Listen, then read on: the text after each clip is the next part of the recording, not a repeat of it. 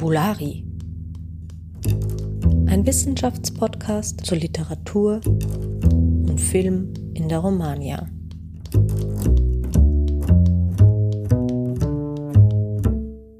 Herzlich willkommen zu einer neuen Folge von Fabulari. Mein Name ist Theresa Hirgeist und bei mir sind heute gleich drei Personen zu Gast, nämlich Gregor Schuhn, Lars Henk und Lea Sauer von der Romanistik Koblenz-Landau. Hallo, es freut mich sehr, äh, dass Sie bereit sind, heute mit mir über Ihre Forschung zu sprechen. Hallo, Dankeschön. Hallo. Vielen Dank für die Einladung. Wir freuen uns auch sehr. Ja, danke. Wer sind diese drei Personen? Gregor Schun ist seit 2018 Professor für Romanistik mit Schwerpunkt Literaturwissenschaft an der eben genannten Universität Koblenz-Landau, ist spezialisiert auf die französische und spanische Literatur, arbeitet zu Kulturtransfers, zur Picaresque, zu Jugend- und Populärkultur sowie zum zeitgenössischen Autoren- und Autorinnen-Kino äh, und nimmt kulturelle Artefakte gerne aus der Perspektive der Gender- und Masculinity Studies in den Blick. Lars Henk und Lea Sauer sitzen an ihren Dissertationen, die von Gregor Schun betreut werden. Gemeinsam ist ihnen dreien, dass sie gerade mit dem Projekt Bourdieus Erben zur Rückkehr der Klassenfrage in der französischen Gegenwartsliteratur beschäftigt sind. Ein von der DFG über einen Zeitraum von drei Jahren gefördertes Projekt. Was ist denn der Grundgedanke von Bourdieus Erben? Also es geht natürlich um die Beobachtung, dass seit einigen Jahren schon, also ich würde sagen ungefähr seit Beginn des neuen Jahrtausends in der französischen Gegenwartsliteratur zu beobachten ist, dass Klassenaspekte immer wichtiger werden, vor allen Dingen auch in so einem, ja, in so einer Art Rückkehr zum Realismus, könnte man sagen.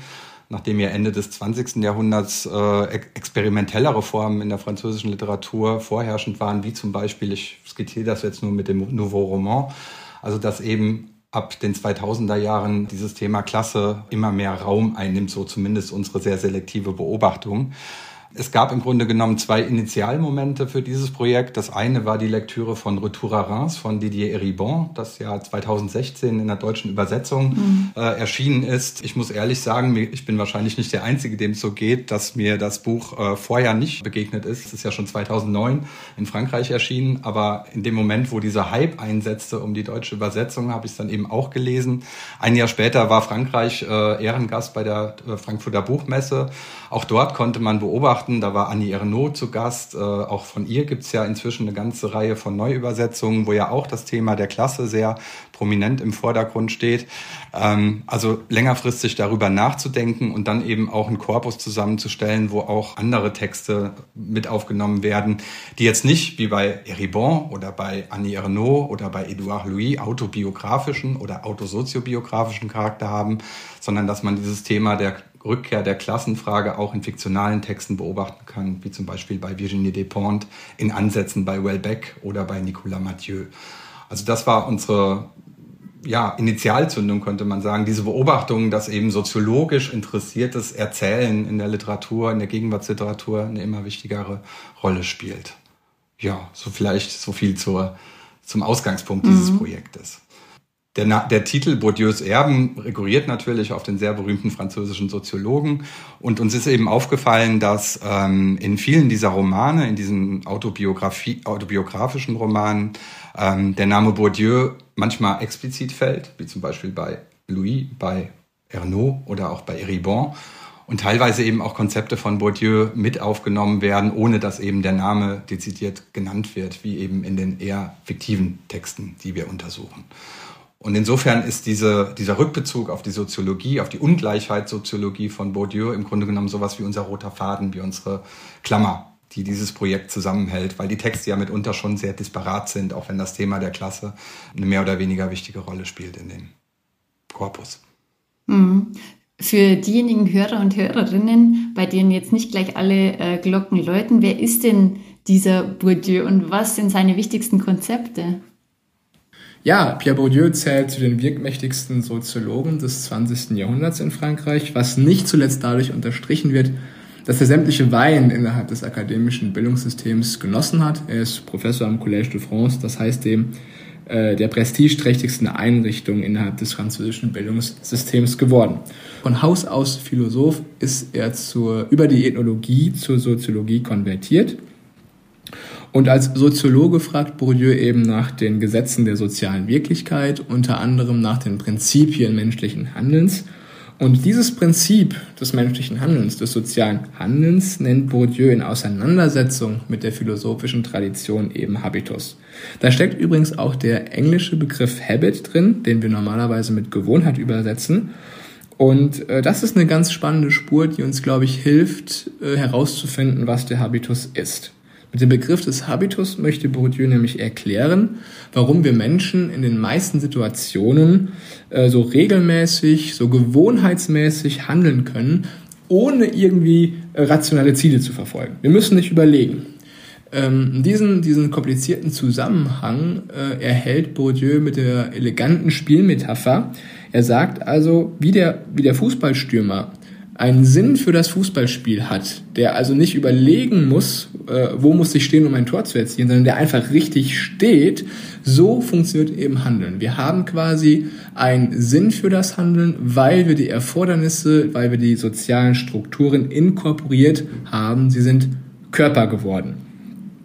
Im weiteren Verlauf äh, interessiert sich Bourdieu eben sehr, sehr stark für diese soziale Gesellschaft und äh, für die sozialen Strukturen er begreift die soziale Welt als einen Riesenraum, der durch Unterräume strukturiert ist. Und dafür verwendet er den Begriff des Feldes. Die Felder sind durch soziale Positionierung strukturiert und auf diesen Feldern äh, wird um die beste soziale äh, Position gekämpft. Und dies vermittels der Kapitalsorten, und ich nenne jetzt mal die vier grundlegenden, das ökonomische, das kulturelle, das soziale und das symbolische Kapital. Ökonomisches Kapital ist Geld bzw. Besitz. Kulturelles Kapital tritt in verinnerlichter, objektivierter und institutionalisierter Form auf, also Bildung, Bildungstitel und natürlich Bildungsgüter. Das soziale Kapital sind die äh, Ressourcen, das sind mein äh, Beziehungswerk, meine sozialen Kontakte, die ich aufwenden kann. Und symbolisches Kapital ist eben ein Zuschreibungskapital, es ist letztendlich Anerkennung, die daraus resultiert, dass ich andere Kapitalsorten besitze. Mhm. Wir werden uns jetzt anschauen, wie sich diese Konzepte in konkreten Texten wiederfinden lassen. Und Sie haben uns äh, dafür auch ein Textbeispiel mitgebracht. Äh, um welchen Text handelt es sich denn? Also es handelt sich um äh, einen Ausschnitt aus Nicolas Mathieu's Roman Leurs enfants après eux, der 2018 erschienen ist. Nicolas Mathieu ist eben in Erscheinung getreten, just, also man kannte ihn vorher vielleicht schon, aber dieser Roman ist eben ganz wichtig, weil er dafür auch den äh, Prix Goncourt bekommen hat, also den prestigeträchtigsten Preis. Und diesen Abschnitt haben wir eben mitgebracht, weil, wie wir auch zeigen wollen, es da sehr stark um die Deindustrialisierung eben der französischen Region geht. Und ich lese einfach mal vor.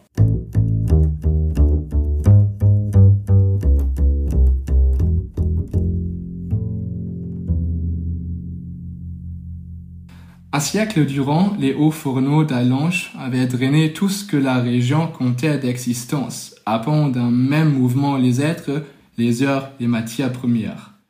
D'un côté, les wagonnets apportaient le combustible et le minerai par voie ferrée. De l'autre, des lingots de métal repartaient par le rail avant d'emprunter le cours des fleuves et des rivières pour de l'encheminement à travers l'Europe.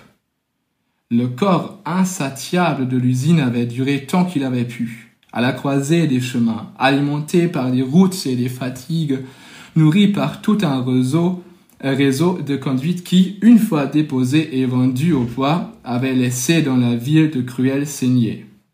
Ces trouées fantomatiques ravivaient les mémoires, comme les ballasts mangés d'herbes, les réclames qui pâlissaient sur les murs, ces panneaux indicateurs grêlé de plomb.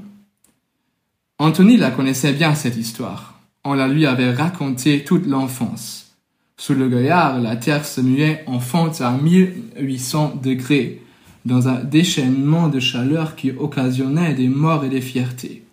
Elle avait sifflé, gémi et brûlé, leur usine, pendant six générations, même la nuit.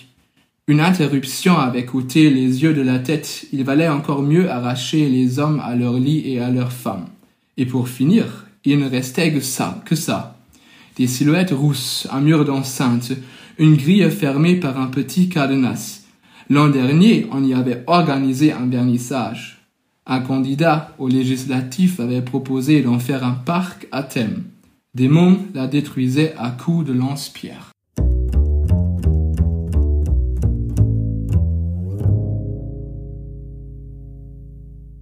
Wo hat sich in dieser Passage jetzt Bourdieu versteckt?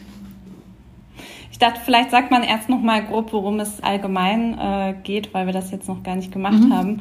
Der Roman spielt eben in ähm, Elange. Dort ähm, werden sehr durch den ganzen Roman eigentlich an der Geschichte ähm, von mehreren Jugendlichen, ähm, zwei stehen besonders im Zentrum, ähm, werden gesellschaftliche Unterschiede ausgemacht. Also es gibt eben diesen Antonie, ein Jugendlicher, der aus einer proletarischen Familie kommt.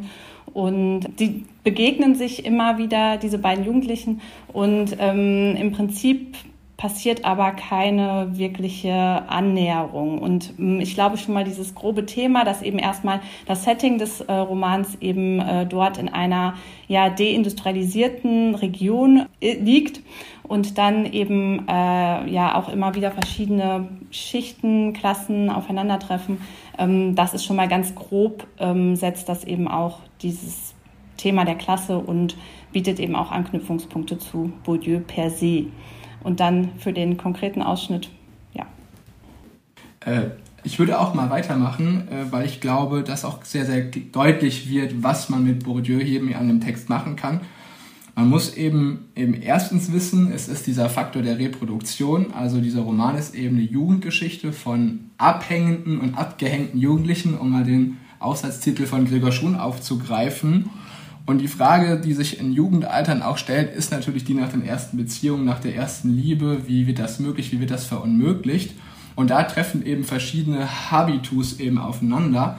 Das ist eben dieser kleinproletarische Habitus von Antony, dessen Vater sich mit Gelegenheitsarbeiten durchschlägt.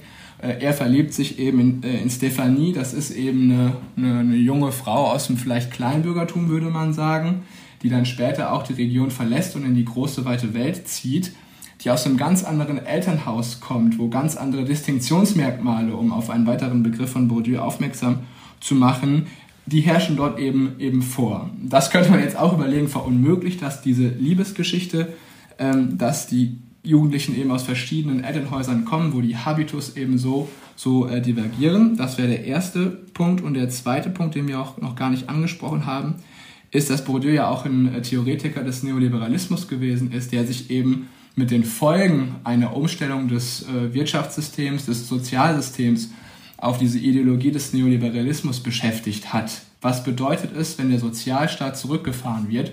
Und das lässt sich eben auch ganz klar hier an diesem Abschnitt deutlich machen, ähm, beziehungsweise äh, eine Ebene davon, was bedeutet es eigentlich für eine Region, wenn im Zuge des, der Neoliberalisierung und der Globalisierung bestimmte Industriestandorte komplett niedergerissen werden.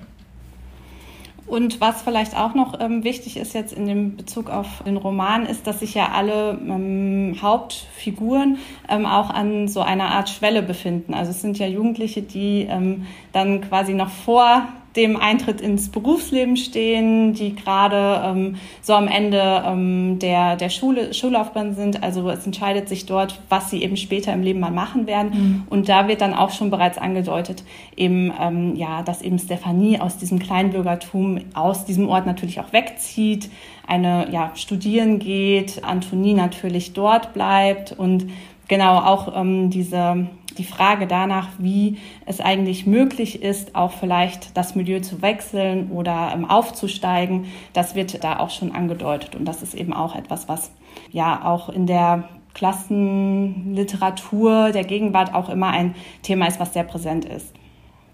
Hm.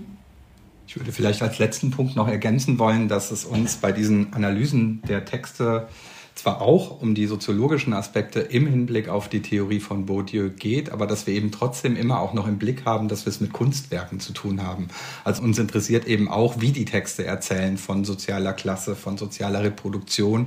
Und insofern ist dieses Beispiel von Nicolas Mathieu eigentlich ein sehr schönes Beispiel, weil er eben auf der narrativen Ebene des Textes im Grunde genommen zirkulär erzählt. Der Roman endet am selben Ort, wo der Roman begonnen hat, an einem kleinen Baggersee in, irgendwo in Lothringen in dieser fiktionalen Kleinstadt äh, Elange.